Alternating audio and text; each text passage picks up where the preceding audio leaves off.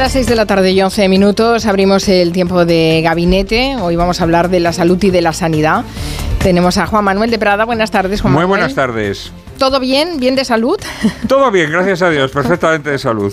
Elizabeth, y buenas tardes. Muy buenas tardes, todo muy bien. Bueno, os veo que un lunes pletórico y Carolina Vescanza, buenas tardes. Bueno, yo no estoy tan bien aquí como la compañera. Bueno, Carolina está de cine, Carolina es la que mejor está de todos. Vale, vale. Es que hay cosas que no cuentan. Tener agujetas no cuenta. Yo la veo divina Vale, esta vale. tarde, a Ay, gracias, Juan Manuel, gracias. Bueno, por favor, ¿cómo se nota que estáis los tres juntos? Estáis de lunes, todavía no se nota el cansancio de la semana, venís frescos del fin de semana y estáis, vamos, con ganas de gabinete. Somos unos frescos. Somos, eh. Somos y estamos. Bueno, está bien. Am, a ver qué tal nos sale este gabinete. Eh, vamos a reflexionar un poco sobre, sobre nuestra salud y la sanidad, lo decía antes.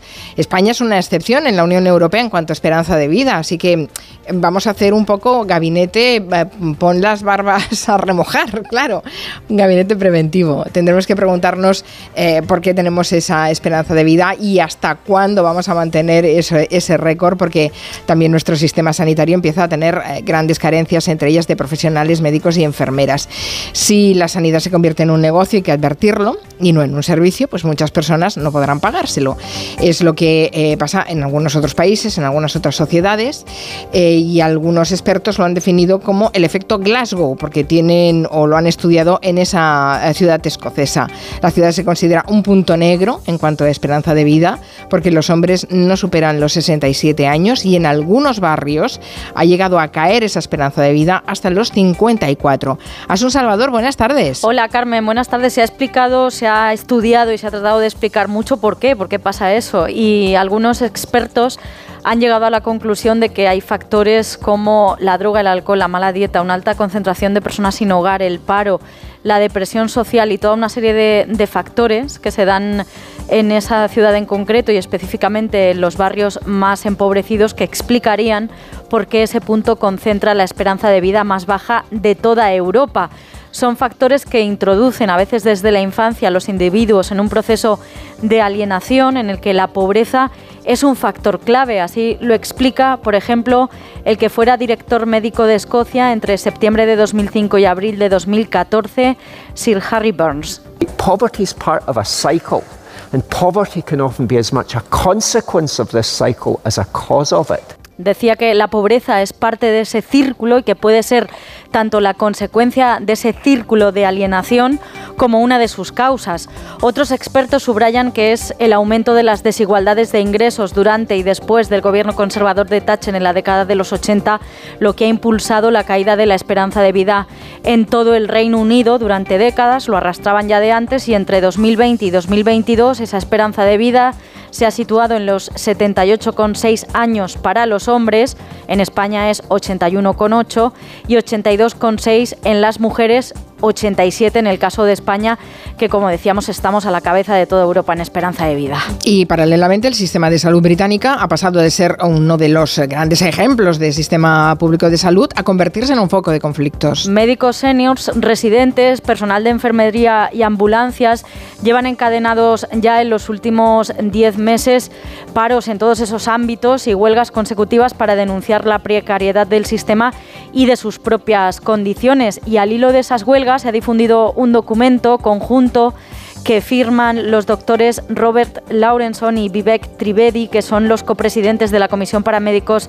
Residentes de la Asociación Británica de Medicina. Y en ese documento se lee esto textualmente. La moral entre el personal sanitario está en sus niveles históricos más bajos.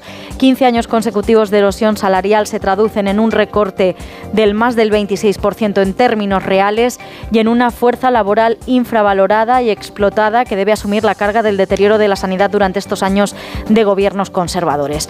Si nos fijamos en España, aquí la pandemia fue el momento de constatar todas las carencias que tiene nuestro sistema público de salud y algunas algunas persisten, como esa falta de, de personal. El informe de la oferta y necesidades de especialistas médicos mm, para los años 2021-2035, que lo publicó el Ministerio de Sanidad en 2022, destaca que escasean especialistas en varias áreas y calcula que para 2027 tendremos un déficit de 9.000 especialistas.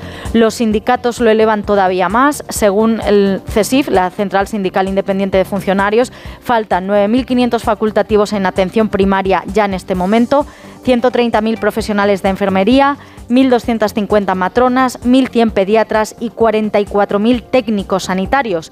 Y añaden, en España se invierten 2.027 euros por persona, mientras que la media europea es de 2.746. La sanidad requiere un plan de empleo con 289.000 nuevas plazas hasta 2031 para equipararnos a la media de la Unión Europea.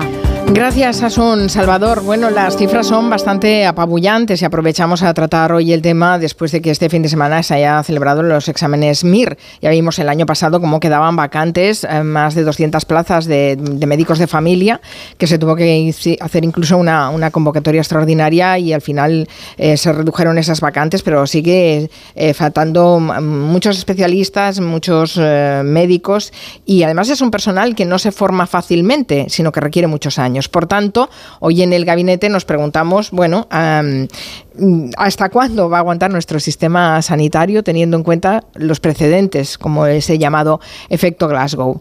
¿Quién quiere empezar? Juan Manuel, Elisa, Carolina. Carolina, que tiene muchos gráficos. Has venido con gráficos al programa. Sí, yo, yo, yo siempre intento, procuro prepararme el gabinete eh, eh, lo mejor que puedo, ¿no? que me da tiempo, pero, pero me vuelve a ocurrir hoy, como hace dos semanas, que, que he cogido el tema hacia otro lugar. ¿no? Lo he cogigido más hacia la cuestión de la esperanza de vida y no hacia la cuestión del sistema bueno, también es No, no, también es interesante. A fin de cuentas, una cosa es consecuencia... Están, conectados. Claro, están, conectados. Evidentemente, la esperanza de vida no solo es el sistema sanitario, sino que hay otros factores, como escuchábamos a eh, Sir Harry Barnes, pero evidentemente un buen sistema de salud, un, buen sistema social en general que evite esas desigualdades, esas, esos círculos de pobreza, evidentemente mejora también nuestra esperanza de vida. Claro, dale, dale, que yo voy a hablar también de lo que me dé la gana. Sí, bueno, los gabinetes ya sabéis que se plantean y después adquieren vida propia, si estamos ya acostumbrados. Venga, pues vamos, a, darle vida, vamos a darle vida propia. Bien, yo creo que, bueno, pues se, trata sin duda de uno de los logros incontestables del siglo XX, ¿no? El haber conseguido estirar eh, o prorrogar la esperanza de vida media en el mundo de forma tan significativa. ¿no? Eh, a, mediados de los años, en los años 50 del siglo XX, la esperanza, la esperanza media de vida en el planeta era de 46 años y medio. Y, en el año 2020, o sea, 70 años después, la esperanza media de vida es de 71 años con 7. Es, es, es espectacular, ¿no? Es un crecimiento espectacular de, más de, bueno, de 25 años de, vida, es decir, es un incremento impresionante que además se mantiene y se sostiene eh, de manera general en el planeta. ¿no?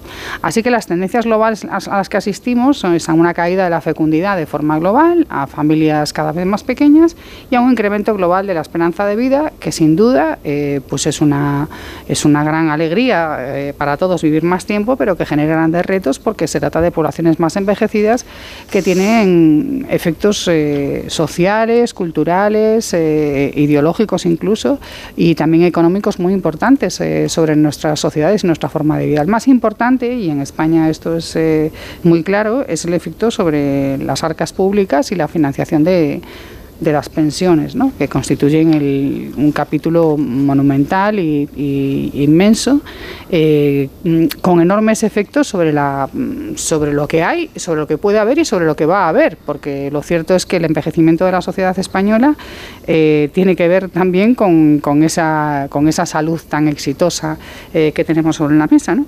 Pero lo cierto es que las previsiones hacen creer pues, que en el año 2050 el 37% de la sociedad española eh, tendrá más de 65 años. Y eso significa que el sistema de pensiones en España tendrá que ser capaz de soportar eh, un coste de ese tipo. Para que nos hagamos una idea, eh, en España los datos de, de 2022 nos dicen que el gasto en pensiones está en 145.000 millones de euros y el de educación, por ejemplo, en 55.000 millones de euros. Es decir, que las pensiones suponen tres veces más que el gasto en sanidad. El presupuesto, por ejemplo, de, una comunidad autónoma como Galicia es de 11.000 millones. O sea, estamos hablando que el presupuesto de pensiones es eh, unas 11 mm, o 12 veces más que el presupuesto de una comunidad autónoma. Es decir, estamos hablando de un capítulo de gasto que genera eh, un reto, sin duda, sobre la viabilidad del sistema general, del estado de bienestar y de la sociedad a la que vamos con, con una población tan envejecida. Yo voy a abrir otra caja de Pandora. ¿Vale? Perfecto. vale, mi esperanza de vida acababa el año pasado. Eh, y de facto estoy aquí con vosotros y sigo viva. Eh, a ver, acababa el año pasado porque la enfermedad eh, huérfana que yo tengo y rara, pues hasta en, los capítulos de House se nos daban 15 años de esperanza de vida desde el diagnóstico. Y yo hice el año pasado los 15 años de, desde el diagnóstico. Por lo tanto, mi esperanza de vida acababa el año pasado. Pero insisto, estoy aquí con agujetas, pero, pero plenamente. Ya me dijo en su día cuando eh, mi médico, cuando mi madre se aturulló tanto oyendo en House que solo había 15 años de vida, de esperanza de vida, que bueno, en esos 15 años se pueden descubrir cosas. Y ahí es a donde voy. Efectivamente, han descubierto una cosa eh, carísima. Y, por eso quiero abrir eh, el melón de lo que suponen los nuevos medicamentos, los medicamentos de nueva generación y el precio al que están y hasta, hasta qué punto va a ser posible suministrarnos esos medicamentos y hasta qué punto eso puede hacer volcar los sistemas sanitarios y hasta qué punto es lícito o cómo hacen esto las farmacéuticas, porque me parece que es un tema muy importante.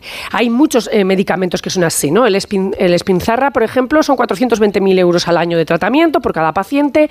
Está Zolgesma, que es para la atrofia muscular, que son 2,1 millones por paciente. Está Kimriad, que es para la leucemia eh, mm, fibroblástica, 320.000 euros al año. El mío no es tanto, pero también es indudablemente caro yo no podría pagarlo.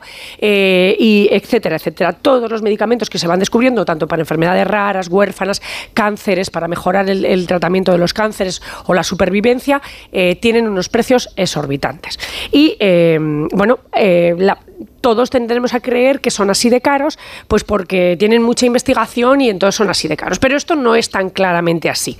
Y por eso quería abrir este melón, porque este melón nos interesa, nos interesa a todos. Todos podemos tener una enfermedad en un momento dado, pero cuando digo todos, digo también la gente que gana mucho dinero. Es decir, si tu enfermedad precisa de una, una medicación anual de 400 y pico mil euros, pues hombre, tienes que tener muchísimo dinero para que eso no te afecte a tu, a, eh, tu vida ¿no? y que puedas mantener ese, ese tren. Entonces, estos medicamentos lujos... Eh, ¿Por qué tienen estos precios tan exorbitantes? Eh, a ver, para explicarlo, voy a hablar de los, de los eh, mercadillos. Yo, sabéis que viví también en África y entonces en los, en los mercados de, de Marruecos eh, las cosas no tienen un precio, tú tienes que regatear, ¿no? Entonces a mí eso me ponía muy nerviosa porque siempre me parecía que me estaban engañando, que creo que es un poco lo que pasa con los medicamentos y por eso traigo a colación esto. Porque una vez me explicó, me explicó un, marroquí, dice, bueno, el problema que tenéis los, los eh, occidentales es que pensáis que las cosas tienen un valor determinado, que efectivamente pensamos que es el valor de su coste de producción, más la plusvalía del trabajo que se emplea, más un beneficio eh, aceptable, ese es lo que debe valer un producto, ¿no? En, nuestra mente. Pero en la mente de ellos dicen, no, no, él me decía, es que para nosotros una cosa vale lo que para ti valga, según lo que tú estés dispuesto a pagar, es decir, según lo que tú lo necesites. Y esta especie de filosofía de, eh, mercado... El capitalismo, eh, lo que viene siendo el capitalismo. No, porque sí, pero pero el, capitalismo es más bien, al, menos antes era como yo he explicado. es decir, es la era una del capitalismo. Pero, el, pero, pero ahora eh, el tema este de las farmacéuticas se aproxima más al tema del mercadillo de Marruecos. Totalmente. ¿Por qué? Porque ellos ponen los precios, eh, en primer lugar, los precios son, eh, no, hay ninguna transparencia, ¿vale? En este tema. No solamente no hay transparencia porque no sabemos ni hacen público cuánto les cuesta el I más D de cada medicamento. Eso es absolutamente secreto. Sino porque sus negociaciones con los gobiernos son también secretas. Y en el fondo, ningún gobierno sabe sobre qué baremos está negociando, es decir, si lo que está negociando para comprarlo para su seguridad social es caro o barato, porque no sabe cuánto le ha costado producirlo a, la farmacéutica, ¿no? Ni si procede en algún caso de, de, de I D que en parte sea público, porque a veces procede eh, parte de la investigación se ha producido de forma pública, aunque ellos luego la hayan desarrollado. Entonces, eso no lo saben. Y por otro lado, las farmacéuticas piensan que los estados están comprando, están aceptando precios en función del valor que le dan, es decir, del dinero que les van a ahorrar o que entienden que se van a ahorrar con esa medicación respecto a los crónicos o a los tratamientos que se derivan y bien del número de, pacientes que tienen que pueden necesitar eso, lo cual hace que su necesidad, digamos, eh, social sea grande. Eh, entonces negocian este precio. Una vez que lo han negociado, eh, los gobiernos tienen obligación y suscriben una cláusula de confidencialidad para no hacer público a qué precio están comprando el medicamento. De manera que el gobierno de al lado no sabe a cuánto ha comprado este. Y esto es un poco como en los aviones, que tú vas a sentar en un asiento y no sabes si el que va al aula ha costado un tercio que a ti o cinco veces, mm. porque el, algoritmo va vendiendo los billetes, eh, en fin, pues según la oferta y la demanda. Y entonces esto pasa con los medicamentos. Puede haber incluso comunidades autónomas o regiones que estén pagando a eh, más caros los medicamentos. No, ya no, ya no. Ahora ya no, porque, se, pero en Europa sí, porque hay sitios que no se centralizan. Sí, pero se intentó también en Europa centralizar, eh, hacer una central de compras. Pero no, no para, para, no desviarnos mucho más del tema. la, cuestión, la cuestión, con el tema de las farmacéuticas, que es el melón que ha querido abrir Elisa, las cosas no valen lo que cuestan, valen lo que están dispuestos a pagar por ellas. Es el mercado amigos, digamos. Claro, la cuestión es que nuestro, nuestro, sistema de salud y nuestras posibilidades de, supervivencia, en el caso de enfermar de, muchas de estas enfermedades, que muchas son cánceres con las nuevas dianas, etcétera, depende de que el sistema sanitario pueda seguir soportando este, mm, estos mm. precios, porque nosotros no vamos a ser capaces de soportarlo, como he contado es, antes. pero en, en, este caso y en muchos otros mucho más sencillos eh, y mucho más asequibles, eh, evidentemente, si no hay un eh, sistema de salud mm, detrás que aguante, la gente sin recursos, pues evidentemente no se va a poder pagar ni estos medicamentos, lujo medicamentos que tú decías, o incluso simplemente unos analgésicos. Pero los he querido poner encima de la mesa porque hay personas que tienen ingresos saneados que creen que esto no va con ellos cuando hablamos de esto. Por eso les quiero poner en el caso de que la medicación que necesiten cueste 420.000 mm. euros al año, para que se den cuenta que también les puede pasar. A ver, Juan Manuel, ¿por dónde quiere abordar el gabinete? Bueno, vamos a ver, yo creo que en líneas generales el descenso de la, de la longevidad... Eh, por supuesto, puede tener que ver con, la cuestión sanitaria, pero creo que tiene que ver sobre todo con la pobreza en general, con la extensión de la pobreza a capas de población cada vez mayores, que es lo que está sucediendo en Occidente sin que nos demos cuenta. Em, y por lo tanto tiene que ver mucho con los hábitos alimenticios, es decir, cuando eres pobre tienes que comer comida de peor calidad y al final te terminas alimentando de alimentos procesados, con grasas saturadas, con muchísimos conservantes, etcétera, etcétera. Tiene que ver también con las formas de vida. Eh, evidentemente, si llevas una vida eh, con horarios muy alterados, mm, vas a vivir menos.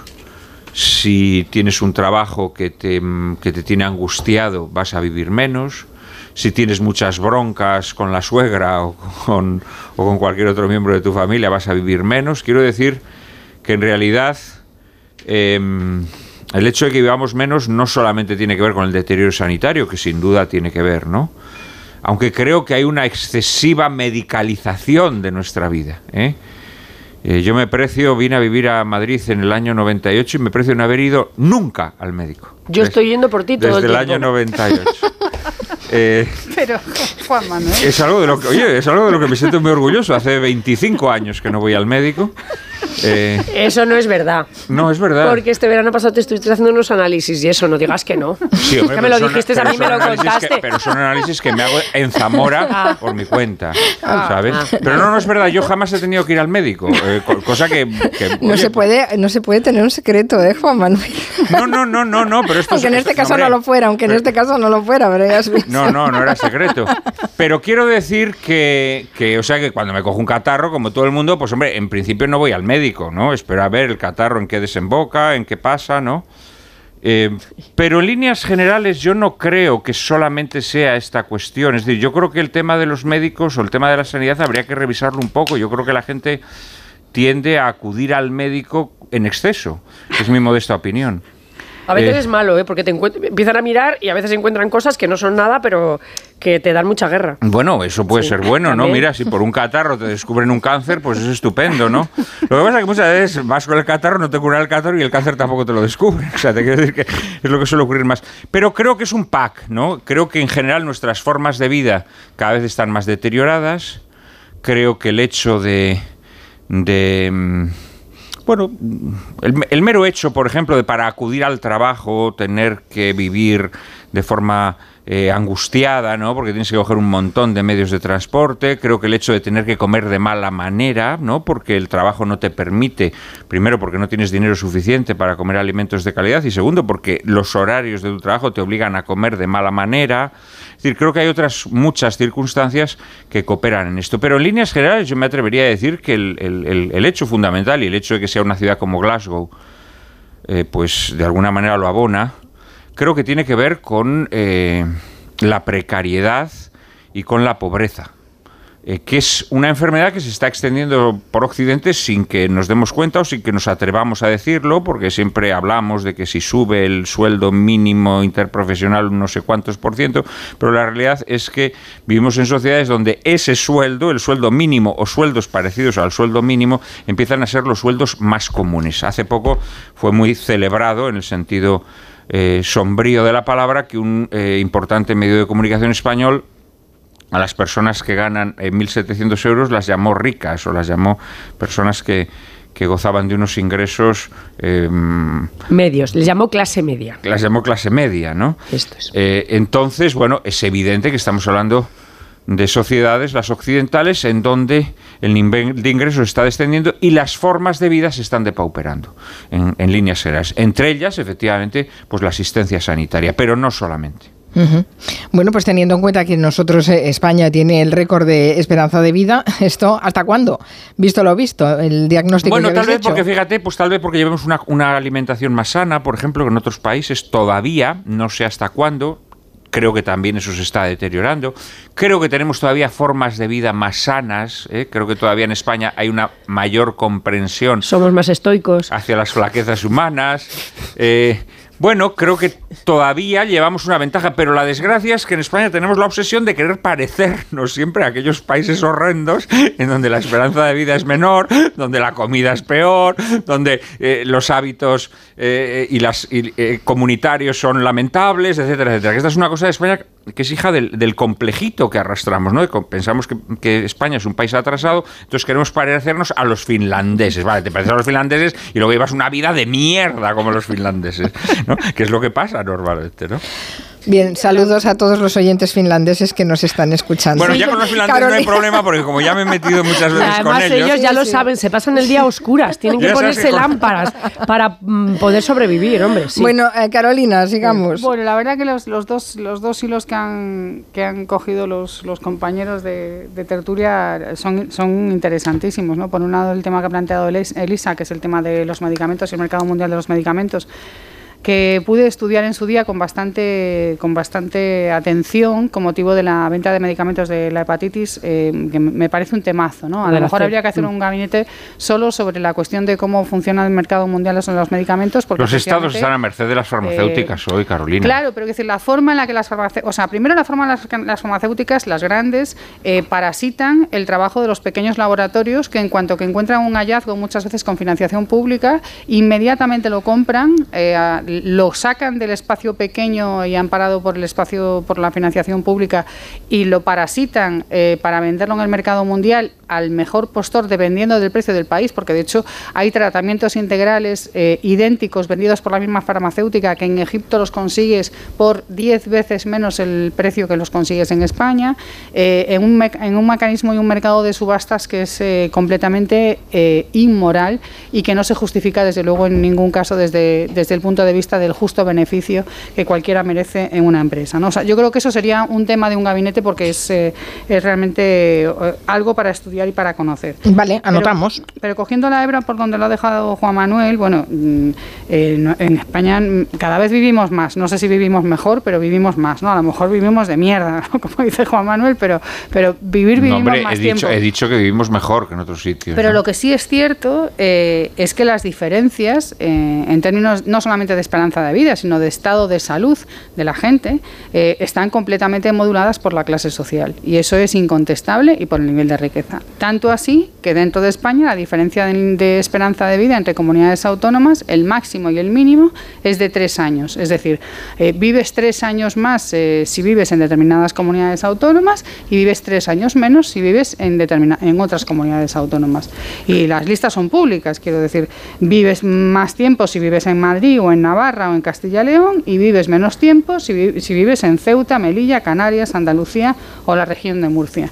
Y eso no tiene que ver eh, ni, con el clima, ni tiene que ver con, con, otra cosa que no sea la pobreza. Pero es que además hay datos del INE eh, que preguntan sobre el estado de salud de la gente. Hay encuestas europeas sobre el estado de salud de la gente, encuestas eh, españolas sobre este asunto.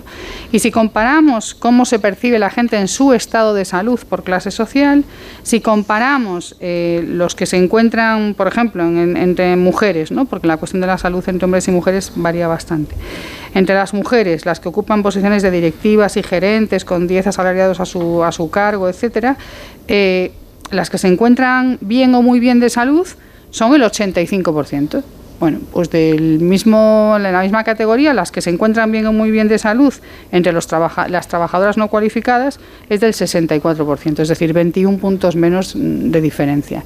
Eh, la clase, el nivel de estudios, eh, el, nivel de ingresos es fundamental a la hora de explicar no solamente la esperanza de vida, también el estado de salud de la gente.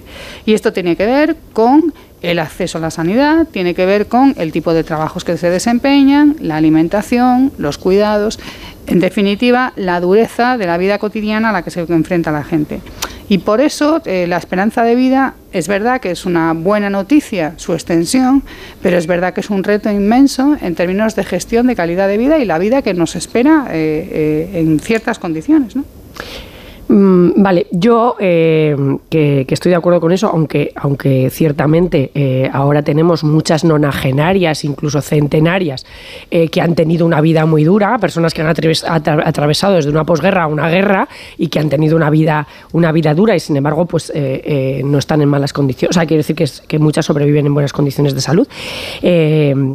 Eh, a pesar de eso, yo eh, insisto un poco en lo que se puede tocar desde el punto de vista de la administración. Por ejemplo, durante la, durante la crisis, al final de la crisis se decía que había personas que habían dejado de tomar sus medicaciones crónicas, por ejemplo, para el corazón, porque, eh, bueno, pues con los recortes, o ahora incluso puede pasar con la inflación y la pérdida de poder adquisitivo, muchos medicamentos les resultaban ya inaccesibles en la farmacia.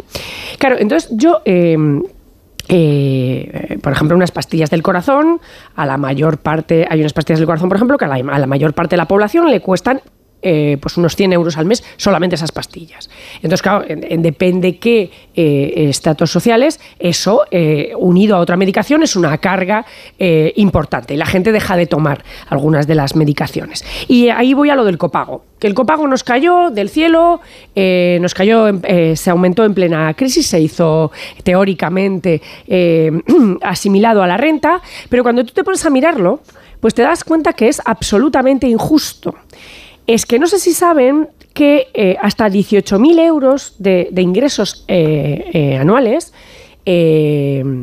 brutos se paga el 40%, que ya es una burrada.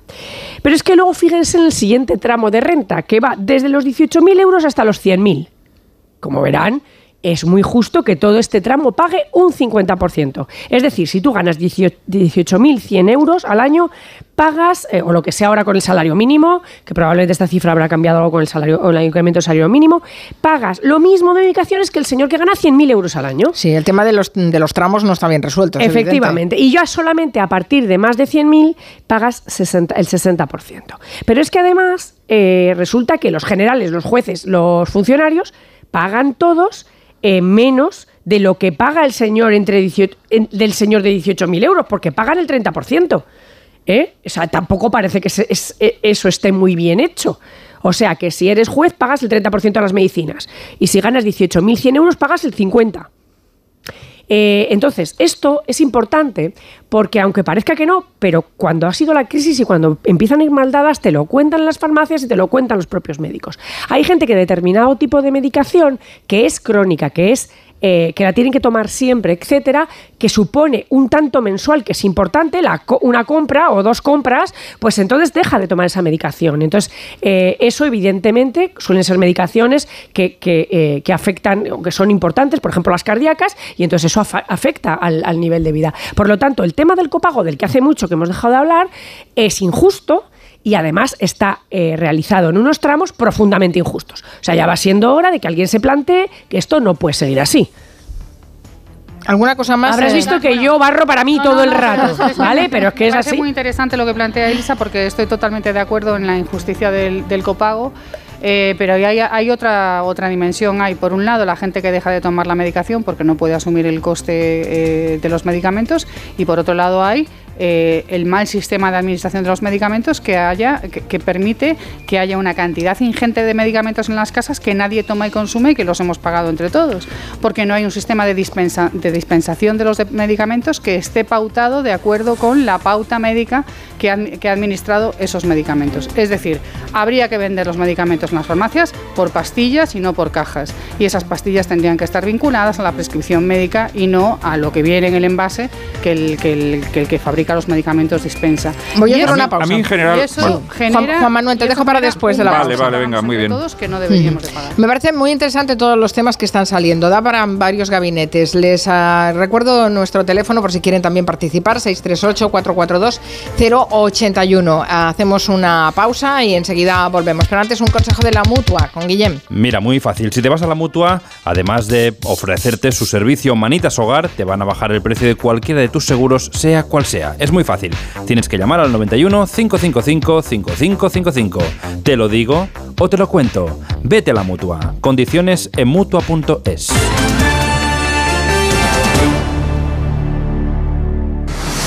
¿Cansado? Revital. Tomando Revital por las mañanas recuperas tu energía, porque Revital contiene ginseng para cargarte las pilas y vitamina C para reducir el cansancio. Revital, de Pharma OTC. ¿Eres profesor o centro educativo? Prepara tu proyecto para la tercera edición de los premios Mentes AMI. Queremos reconocer tu labor con esas iniciativas que fomentan el pensamiento crítico de tus alumnos, que impulsan su creatividad audiovisual responsable, que desarrollan sus competencias digitales o que promueven los valores y la convivencia en el aula. Infórmate en mentesami.org. Un proyecto de Fundación A3 Media. Colaboran Platino Educa, Unie Universidad y Fundación La Caixa.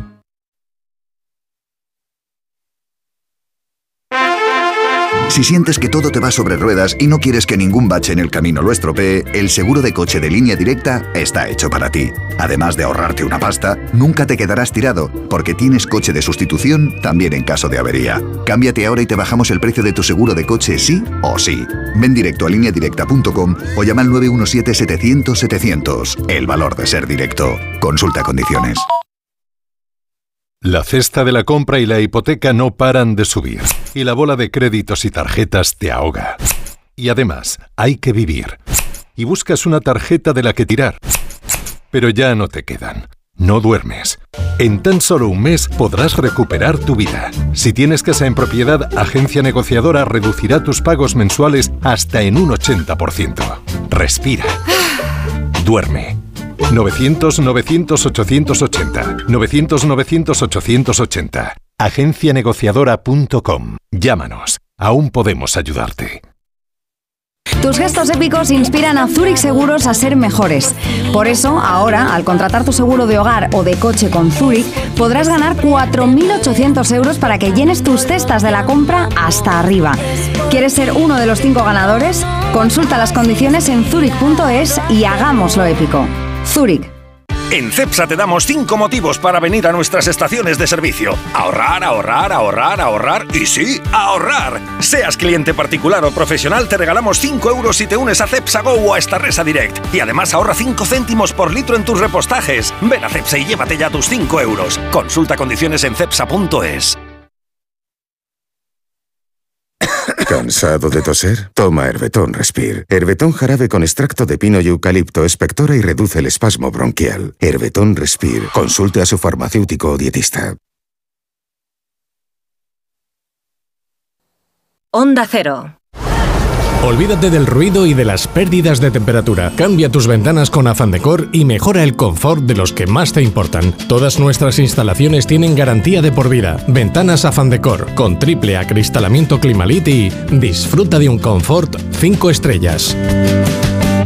Excelentia presenta dos conciertos en el Auditorio Nacional. El día 7 de febrero, La Revoltosa, una de las zarzuelas más famosas de todos los tiempos. Y el día 8, el concierto para piano número 1 de Tchaikovsky. Venta de entradas en fundacionexcelentia.org. Recuerda, los días 7 y 8 de febrero en el Auditorio Nacional. Música de calidad con Excelentia. Cambia tus ventanas viejas por unas nuevas por un precio increíble en Bricolaje Moraleja. Disponibles 30 medidas en stock. Bricoferta ventana de PVC 1,20 por un metro por solo 230 euros, con cristal Climalit y persiana de aluminio incluidos. Además, ventanas con certificado Passive House. Consulta condiciones solo en Bricolaje Moraleja en Getafe, calle Galileo Galilei 14. bricomoraleja.com. La dermatología tiene un lugar de referencia en Madrid. Descubre IMR y su equipo de dermatólogos. Contamos con más de 20 años de experiencia y la tecnología más vanguardista al servicio del cuidado de la piel, la regeneración capilar y una estética sin huella. Visítanos en Paseo de la Castellana 96 o pide cita en institutomedicoricard.com. Te compra tu coche, te compra tu carro, te compra tu buga. Te compra tu furgo, te compra tu moto, te compra tu auto, caravan. ¿Te han hecho una oferta? Te la mejoramos. Has oído bien. Mejor precio garantizado y compromiso de pago en 24 horas. Ven a vernos.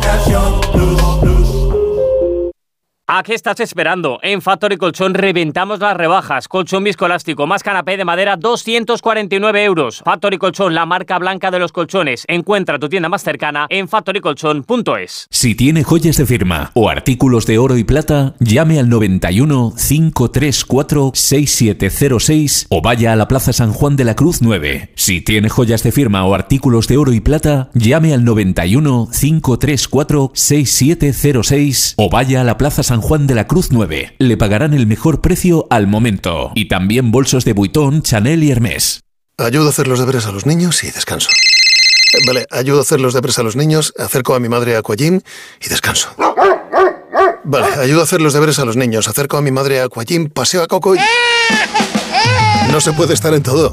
Bueno, Onda Cero sí, porque está en web, en app, en Twitter, en Instagram, en TikTok, en Facebook, para que puedas escuchar lo que te has perdido en directo, para que puedas comentar y disfrutar de contenidos exclusivos en la comunidad digital de Onda Cero.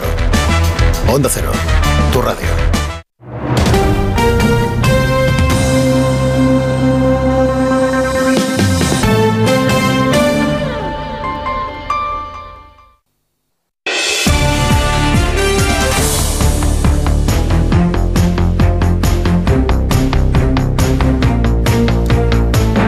Hablando de la esperanza de vida, de la sanidad, de la salud, de todos los factores que influyen en la esperanza de vida. Por cierto, que hay un oyente que nos eh, dice que Ourense es siete, tiene siete veces más centenarios que el resto de España. Es nuestra Okinawa, Ourense. No sé si se ha estudiado el caso de Ourense suficientemente, eh, pero en fin, ahí, ahí lo dejo. Um, Juan Manuel, eh, te había dicho que después de la publicidad retomabas, ¿no?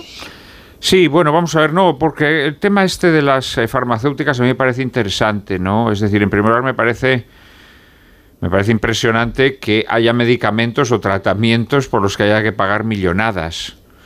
Eh, y esto naturalmente esto es porque hay una unas legislaciones de protección de patentes y de y de protección de las farmacéuticas que a mí me parecen absolutamente inaceptables, ¿no? Es modo que me parece inaceptable las condiciones que las farmacéuticas en estos momentos están imponiendo a los estados. Sería muy, muy interesante que los españoles supieran los millones de vacunas que se tiran a la basura todos los años, porque las farmacéuticas imponen condiciones e imponen unas compras a los estados eh, desmesuradas que eh, les obliga luego a bueno pues a desembolsar unas cantidades tremendas y repito a tirar eh, millones y millones de vacunas no por ejemplo esto claro uno puede pensar no es que ellas imponen las condiciones bueno ellas imponen las condiciones y hay gobernantes que están a su servicio ¿Mm? Hay gobernantes que están a su servicio porque tampoco se estudia los lazos que existen en estos momentos entre los gobernantes y la industria farmacéutica. Eh, Ni siquiera se estudian los vínculos que existen entre la industria farmacéutica y los médicos. Y los médicos. ¿eh? Que también son generosamente sufragados por las farmacéuticas. Entonces, eh, creo que es muy importante que nuestros oyentes sepan que el precio que los fármacos y los tratamientos tienen en estos momentos es porque las farmacéuticas imponen sus condiciones a los estados. Y las imponen fundamentalmente porque hay gobernantes que están al servicio de las farmacéuticas. Porque si no parece como que estamos hablando del mar y de los peces. Bueno, sobre eso hay medidas muy concretas que se han tomado a lo largo del tiempo y que tienen que ver con, con ¿Medidas? ponerle... ¿Qué medidas? Bueno, pues no, no. en Sí, el las mundo- licencias obligatorias. No, y- en la India o en Sudáfrica las peticiones de que las, de que las patentes eh, y las licencias tengan una caducidad, es decir, que, la, que un claro. laboratorio puede tener una patente durante 20 años, 20 pero al cabo de cierto tiempo deja de tenerlo, o que existan situaciones o enfermedades que eximen del, del cumplimiento del respeto a las, a las Y patentes. luego es importante la ¿Qué, trans- qué es enfermedades? importante- ¿Por qué la de Lisa Beni, por ejemplo, no, No, tiene no, ese no, no, lo que, decir, lo que digo es que se puede legislar sobre eso de una manera Hombre, distinta. claro, Vale, claro se que puede se puede. legislar y luego Eso es y lo que- luego eso es lo que estoy está el planteando. tema de, está el tema de la transpare- de la transparencia, ¿no? Como he dicho antes, las las eh, farmacéuticas son opacas respecto a cuánto les ha costado investigar y producir ese medicamento. De hecho, en uno de los medicamentos estos que he mencionado que he mencionado antes, eh, se pidió a transparencia al gobierno que hiciera público el precio y como no pueden, eh, Novartis, que es la, la- era la fabricante, pues fue a un pleito y fue a un pleito y lo ganó. Es decir, no dieron esa información. Entonces, bueno, pues al ser tan opaco, ¿cuál es el coste? Porque si muchas veces si viéramos el coste del I más D, más, de la, más lo que cuesta la materia prima, más la producción, más etcétera, la distribución y tal, nos daríamos cuenta que estas cifras son eh, locas con respecto a lo que realmente ha costado eh, ese medicamento y lo que se va a obtener en los 20 años en los que se tenga, en los que se tenga la patente. Por lo tanto, por eso es un secreto muy bien guardado. Pero para que el mercado funcione, eso debería ser transparente. El mercado se autorregula, como dicen muchos, cuando se saben los precios como son, cuánto cuesta producirlos, es decir, cuando es transparente, porque cuando todo es opaco, entonces insisto que se parece al zoco de la oferta. Y entonces eh, tú ofreces pensando que estás ofreciendo barato y que estás consiguiendo una rebaja, y aún así estás pagando eh, pues 20 veces lo que cuesta en realidad la cosa. Pero vamos, con esos precios, con esos precios que tienen algunos medicamentos y tratamientos, es evidente que cada vez va a haber más gente que se muera, porque esos precios pronto eh, la seguridad social no los podrá pagar, porque cada vez hay más medicamentos con esos precios, cada vez hay más Todos, tratamientos. todos los que son novedosos los hacen así, claro. Entonces, eh, llegará un momento en que habrá mucha gente, como ya ocurre en muchos países, donde le digan, no mires que esta enfermedad nosotros no se la tratamos. Bueno, Lo último, Carolina, que nos vamos ya.